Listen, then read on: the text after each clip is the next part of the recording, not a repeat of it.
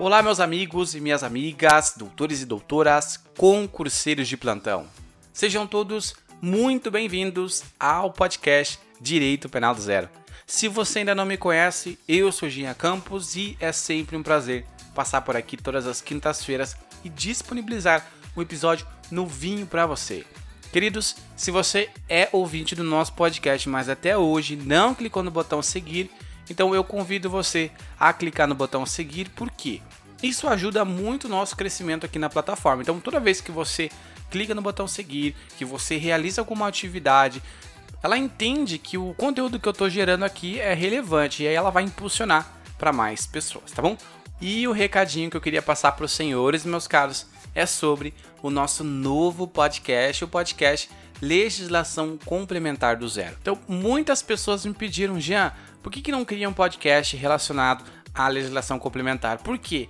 Porque muita gente não sabe o que é legislação complementar. E aí, quando vai analisar o edital, tá lá, legislação complementar. Então, de uma forma auxiliar vocês na, nos seus estudos, nós temos. Então, digita na qualquer plataforma que você goste, inclusive nessa plataforma depois de ouvir a minha aula, legislação complementar do zero. Então, vai lá, segue o podcast e seja feliz. E por fim, agora eu falo para vocês sobre o meu curso Direito Penal do Zero. Se você ainda não adquiriu o meu curso, gente, dá tempo, tá um valor super acessível. Você já conhece meu trabalho, você já sabe da qualidade do meu trabalho e toda essa qualidade eu passei em formato de vídeo num curso. É, são vários módulos, conforme você vai avançando no curso, tem módulos liberados novos para você. Então, gente, corre lá. É, vou deixar o link na descrição. Se você estiver me ouvindo pelo Spotify, na descrição você consegue clicar no link. Caso contrário, já estou usando outra plataforma. Então, deixa o podcast reproduzindo aqui e vai lá no Instagram e digita Direito Penal do Zero ponto podcast e lá na bio, embaixo do meu nome, vai ter um link. Clique nesse link que você vai ser direcionado ao a, a página de vendas do curso. Gente, eu deixei um valor super abaixo, um valor acessível a todos. É possível parcelar em 12 vezes. É, vai lá, adquire. Eu tenho certeza que você vai gostar e que você vai aprender muito, tá bom? Agora, chega de conversa e vamos para nossa aula de hoje, porque a aula de hoje está imperdível. Meus caros, hoje o tema da nossa aula é reincidência. O que é a reincidência? Para que que ela serve? Então, gente, olha lá. Reincidência é quando o sujeito ele volta, ele torna a praticar um ato que ele já havia praticado anteriormente. Então, quando nós estamos na esfera penal, isso significa que o sujeito ele havia cometido um crime e após ele cometeu um outro crime. Só que não basta ele apenas cometer um outro crime. Quando nós estamos falando no direito penal, tem algumas regras que precisam ser observadas para fins de validação dessa reincidência. Caso contrário, o sujeito não será reincidente e será réu primário, perfeito? onde vamos analisar a, questão da reincidência. Se vocês me permitem, eu vou realizar a leitura do artigo 63 do Código Penal. Então, o artigo 63 do Código Penal vai dizer o seguinte, ó: verifica-se a reincidência quando o agente comete novo crime depois de transitar em julgado a sentença que no país ou no estrangeiro tenha condenado por crime anterior. Então, queridos, percebam que o artigo 63 vai nos dizer exatamente quando é uma reincidência. Então, a reincidência é quando o sujeito ele comete, o agente comete novo crime. Só que como assim comete novo crime? Em que momento? Quando depois de transitar em julgado a sentença que o condenou, ou seja, a sentença do país que ele vive ou do estrangeiro. Jean, o que é a sentença penal condenatória transitada em julgado? Queridos, funciona dos, da seguinte forma, tá? Você que ainda não compreende essa questão de sentença penal transitada em julgado. Vamos imaginar que você foi condenado a uma pena X. Você tem o direito de recorrer. Aqui nós estamos adentrando na esfera do processo penal. Quando nós estamos falando do direito penal, eu fui condenado pelo juiz de primeiro grau. E aí eu vou recorrer dessa decisão. Qual recurso eu utilizo? É claro que a apelação. Então a apelação ela não é dirigida ao juiz que me condenou. mas sim ao tribunal. Então, essa sentença que eu recebi, eu discordo dela. Então, tem um prazo que o processo penal nos dá, um prazo estabelecido, para que eu possa interpor o recurso de apelação. Então, primeiramente, vamos supor que você não deseja interpor recurso de apelação. O artigo 593 do Código de Processo Penal vai falar que o prazo é de cinco dias. Então, o juiz ele proferiu a sentença, você foi intimado, só que você não recorreu, não demonstrou interesse de recorrer. Quando findados esse prazo de interposição de recurso, ele vai transitar em julgado. Significa que você não quis mais, então não há mais possibilidade de interposição de recurso em razão do decurso do tempo. Jean, mas e se eu quero interpor recurso? Então interpõe recurso para o tribunal, dirigido ao tribunal, e aí, respeitando aquele prazo, o tribunal vai julgar. E aí, dessa sentença proferida pelo tribunal, eu também tenho um prazo para recorrer. E aí, se eu não recorrer para instâncias superiores, vai transitar em julgado. E isso é o trânsito julgado, é quando não há mais possibilidade de interposição de recurso. E aí é o famoso trânsito julgado que nós estamos vendo aqui nesse artigo. Só que para fins de reincidência, o sujeito ele já tem que ter sido condenado e esse novo fato que ele praticou, ele tem que ter sido praticado após o trânsito em julgado, tá bom? E continuando, nós vemos o artigo 64 que vai nos falar do prazo de 5 anos. Esse prazo de 5 anos que vai ser para contagem de fim de reincidência. Você foi condenado, cumpriu a pena e já está tudo certo. Após você cumprir a pena, espera-se um lapso temporal de 5 anos. Decorrido esse lapso temporal, você não voltou a praticar novo fato?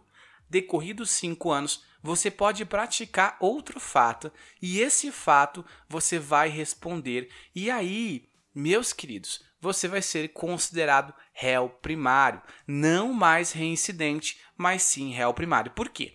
Você praticou um fato, cumpriu a pena, já foi extinta já. Após essa extinção da pena, decorreu o lapso de cinco anos e aí você voltou a delinquir após cinco anos. E aí você é réu primário. Só que acontece que quando você vai fazer sua prova, a pessoa que escreveu ela é meio marotinha. Ela quer que você erre a questão. E aí ela vai falar o seguinte: olha, Fulaninho cometeu um crime de homicídio no ano de 2022. Exatamente no dia 16 de fevereiro de 2022. Ele cometeu, ele nunca havia cometido. Nesse fato, ele vai ser considerado, obviamente, réu primário. E aí o sujeito aguardou ah, o julgamento em liberdade. E ao longo do tempo, alguns meses depois, tipo dois meses depois, ele cometeu um novo fato. Ele cometeu um novo homicídio. E mais um tempo depois, um mês depois, ele cometeu outro crime de furto. Então, ele cometeu um homicídio, dois homicídios e um furto. E aí quando o juiz for a sentenciar ele, tanto no primeiro, quanto no segundo, quanto no terceiro, como é que o juiz vai avaliar? Ele é réu primário ou ele é reincidente? Aí você volta para o artigo 63 que vai falar sentença penal condenatória transitada em julgado. Existe sentença penal condenatória transitada em julgado até agora? Não, nenhum processo transitou julgado. Os três processos que eu citei aos senhores eles ainda estão correndo, ainda estão em julgamento. Então, para fins de reincidência, os três processos ele será considerado como réu primário. Aí você fala, Jean, nossa, que loucura. É. E é isso que a banca cobra na prova. Ela quer saber se você sabe disso, se você está ligado que o, existe o artigo 63 e que tem a questão da, do trânsito julgado. Mas não para por aí. E aí você pergunta, Jean, para que serve a questão da reincidência? Para que eu vou avaliar a reincidência? Vai mudar o que no processo? Primeiro, de acordo com o artigo uh, ah, 61, meus queridos, a reincidência ela serve como uma agravante. Jean, eu nunca sei a diferença de agravante e de uma atenuante. Queridos, atenuantes está no artigo 65 do Código Penal. Atenuante diminui a pena. Você, em fase de segunda prova da ordem ou como advogado, você vai sustentar alguma das causas do artigo 65 ali para reduzir a pena do seu cliente. Já na agravante do artigo 61, a reincidência ela serve como parâmetro de majoração da pena, vai aumentar a pena. Então, artigo 61, inciso 1, que vai falar da reincidência. Então, são circunstâncias que sempre, sempre agravam a pena quando não constituem ou qualificam o crime, ou seja, a reincidência. E aí, dando continuidade, meus nobres, olhamos o artigo 33, parágrafo 2 do Código Penal, que vai falar da questão da reclusão e da detenção. Lá no parágrafo 2, nós vamos ver que tem A, B e C. Para que, que serve a questão para fins de reincidência? Então, lá no, na letra B, na linha B, nós vemos o seguinte: o condenado não reincidente. Então, não reincidente cuja pena for superior a 4 anos, não exceda 8, poderá, desde o princípio, cumprir a pena em regime semiaberto. Então, aqui ele está falando do, do, não reincidente. Então, olha só, para fins de fixação da pena, o juiz vai valorar também essa questão. Bom, ele é reincidente ou não? Olha, se ele não for reincidente e a pena estiver dentro desse patamar que é compatível com o regime semiaberto, a gente vai aplicar o semiaberto, tá bom? Ainda nós temos o artigo 77, que são os requisitos da suspensão da pena. Então, vai ter a suspensão ah, da pena, tá? Lembre-se que suspensão da pena é já o juiz que vai decretar, é diferente de a suspensão condicional do processo, perfeito, que é realizado antes do oferecimento da denúncia. Então, no 77, parágrafo 1 nós vemos que os condenados não seja reincidente em crime doloso, ou seja, ele não pode ser reincidente em crime doloso para que ele tenha uma suspensão da pena. Então, é um requisito para que o sujeito tenha suspensão da pena é não ser reincidente em crime doloso. O código fala reincidente em crime culposo? Não, então preste atenção. Uma coisa é culposo, outra é dolosa. Então, não pode ser reincidente em crime doloso, perfeito? Ainda no artigo 95 do Código Penal vai falar da reabilitação, que a reabilitação ela pode ser revogada de ofício ou a requerimento do Ministério Público se o reabilitado, né, a pessoa, ele for condenado como reincidente, tá? Por decisão definitiva que eh, não seja a, a de multa, perfeito?